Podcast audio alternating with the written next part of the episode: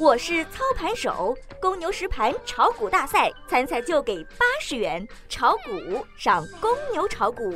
小白收评尾盘小幅跳水，二师兄功力不减。昨日咱们说了，大盘窄幅震荡，成交额仅为三千四百六十五亿元，再次创熔断以来的最低。今日两市双双高开，开盘后小幅跳水。随后，在猪肉、白酒、医药板块的强势表现下，带动大盘反弹。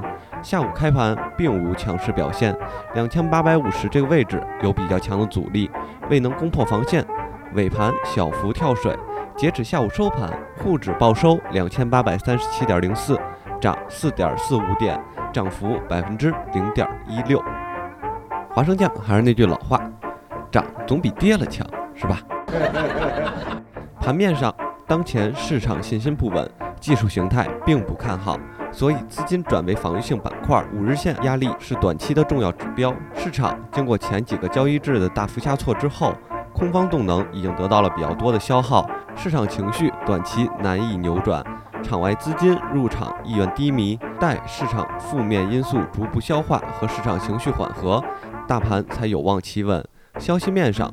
监管层已经关注到市场盛行的规避借壳现象，对正在实施的规避借壳行为进行了重点关注，并采取了一定的措施。